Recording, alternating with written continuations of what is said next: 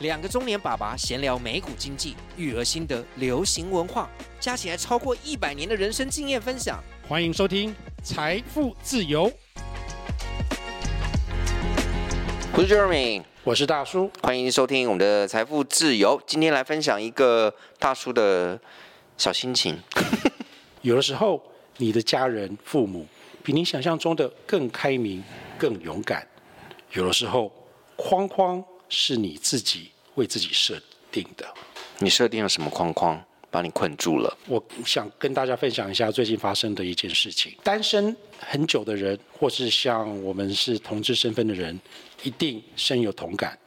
你有的时候会不是很想参加婚礼，嗯哼，因为婚礼，尤其是亲人的婚礼，就是你可能会在这个场合里面见到很多很久没有联络。但是可能曾经十分熟悉的亲朋好友，尤其是亲人，以前熟，现在不熟，对，或者是一直都没有很熟，或者是因为种种原因失去经常联络的亲人，在这个情况之下，当你没有结婚的时候，大家最常问的一个问题，出于好意，就是啊，什么时候要结婚呢？你的爸爸妈妈都急着要抱孙子了。嗯，在大叔来讲的话，在这种场合，大家我常常就会有一点点，就是有点哦，很害怕的心情去去参加。先跟大家讲一下，我跟我父母出柜已经很久了。嗯但是跟你自己的父母出柜，并表示说你跟其他的家人亲友也同时出柜。通常我会把要不要跟其他亲人亲戚出柜的这个决定留给我我父母，因为在大部分的情况之下，都是他跟这些亲戚比较常有联络的。在我的情况呢，我跟我一些阿姨跟表兄弟，应该是表弟表妹们比较亲近，所以这些人我都会主动的跟他们讲我目前的状况，尤其是这些亲人，我一直都保持比较密切的联络。但是，一些比较不是那么常见的亲人，即使说可能我们小时候常常玩在一起，我就不会太主动去跟大家宣布说，哦，我已经出柜了。或者是这些的消息。好，那这个情况在有了小飞，就是我们呃共同抚养的这个三岁儿子之后，有了一个很大的改变。因为我们必须要考虑说，哎，不管怎么样，他都觉得他是没有任何的缺陷的。所以在任何的情况之下，我们之前的 podcast 有讲过，我们希望就是用一个十分诚实、公开，然后不夸张，但是也不说谎的情况，让他。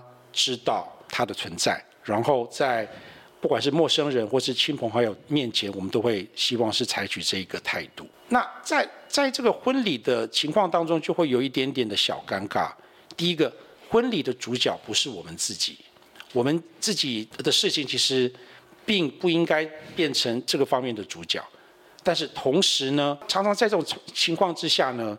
其他的亲友出于好意，可能会问一些你自己不知道不知道要怎么回答的问题，尤其是在这种好像圆桌大家在请客的情况之下，你回答的时候呢，可能旁旁边的人，甚至比如说女方或者是对方的那个呃亲朋好友都在听得到，所以你要怎么回答就变得有一点点需要去思考的事情。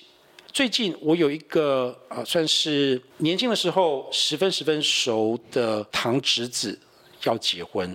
这个堂哥是我最要好的堂哥。我之前在美国的时候，在读大学的时候，他们全家也在纽约，所以我在放假的时候常常都会去他们家，也跟他们十分十分的熟。只是后来我们各自有不同的发展，他后来也回来台湾啊，开始教书，所以我们。就没有那么经常的联络，但是我每次想起他们全家人都是十分十分的感谢，然后也十分十分的敬重他们。他儿子要结婚，我跟我爸爸当然要去，然后我妈妈刚好呃那天不是很舒服，所以就先先婉拒了。这个时候我其实就开始在两三个礼拜就开始十分的紧张，我在想说，我是不是要先跟我爸爸一个约法三章，就是说，如果当别人问起说，哎，你现在结婚了没有？怎么还没有让爸爸抱孙子这些的话题，我该怎么回答？是不是要先？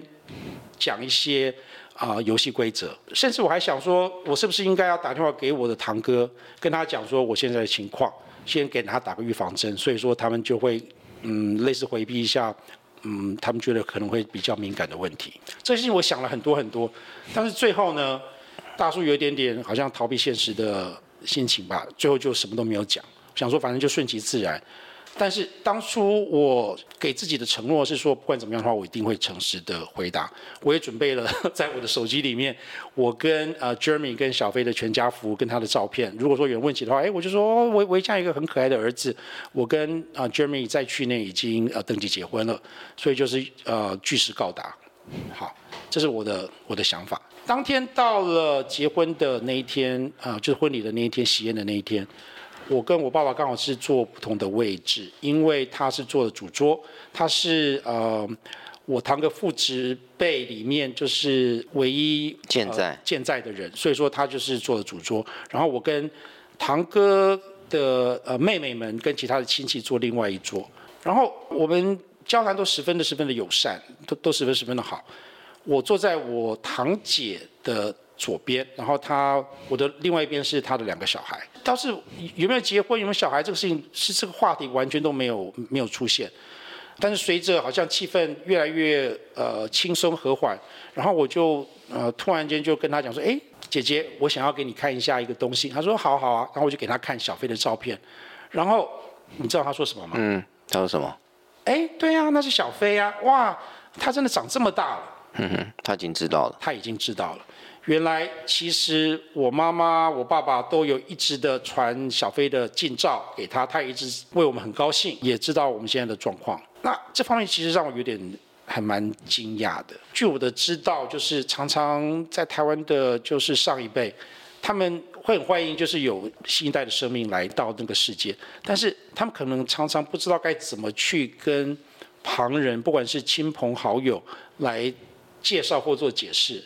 他是怎么来的？就是种种种种的事情，但是我发现其实我真的是多虑了。他们就是我的爸妈，比我想象中的更勇敢、更开放、更坚强。他们因为有小飞的到来，他们太高兴了，所以说根本就不觉得有什么，而是用一个很分享喜悦的方式去跟大家分享。我发现原来之前我的担心都是多余的，框框是我自己给自己设下的，而不是说别人给我的框框。这告诉我什么？就是很多人会在一个生活当中呢，种种原因，就是说啊，某某某，因为世俗的可能就是反正就是不行啊，我就是不能出柜，我就是不能做什么，不能不单只是出柜这个事情，而是说哦，别人无法谅解，别人无法接受。但是有的时候，框框是我们自己设定的，别人可能比我们想象中的更开放、更更坚强。这个让我觉得我跟我父母跟整个家人的关系又更亲密了一点，然后。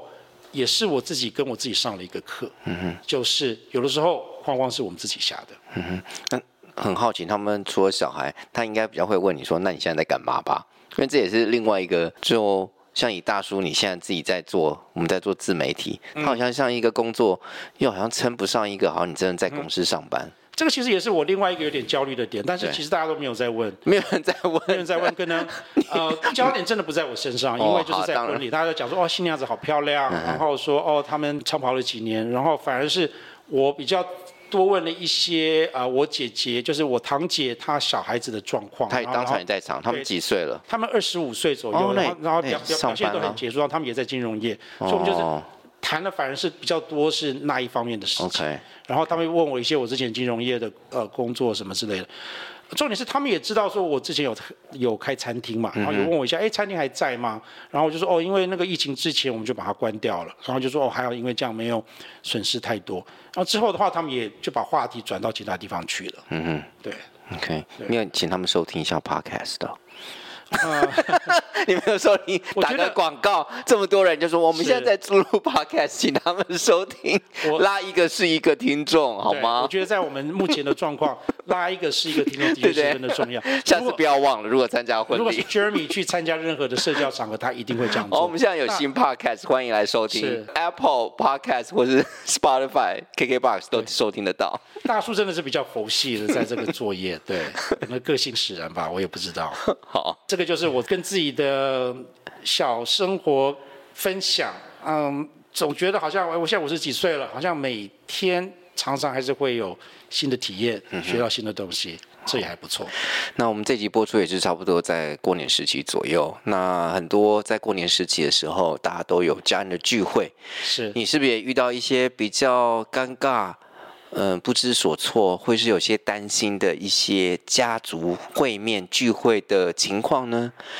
也欢迎分享给我们，你可以留言，或者是说，你可以到我们的 Instagram 财富自由徐大叔和 Jeremy 上面，也可以分享给我们，然后我们也很乐意帮您念出来跟大家分享心情的抒发啦。对。对我觉得过年过节是一个很复杂的一个时候，就是你开心要跟大家见面，但是又有点害怕，嗯，因为毕竟家人是应该是很多快乐跟痛苦，跟悲伤的来源，跟一些 stress 的来源，这个让我想到，我我再打一下广告，就是我们最近也持续的在呃做 recap。美美剧的大熊餐厅，那大家知道它第二季有一集叫做 Fishes，就是鱼，是一个很经典、很很经典的。我我这里先不要 spoil 大家里面的呃雷什么之类，但是它这一剧呢，十分适合在过节前后看，然后也可以来听一下我们呃 podcast 对这一个剧跟这一集的做 recap，应该也会在最近上架。对啊，欢迎大家收听，持续追踪我们的财富自由。是的，好，谢谢大家。那我们下次再见，Cheers，拜拜，大家新年快乐喽。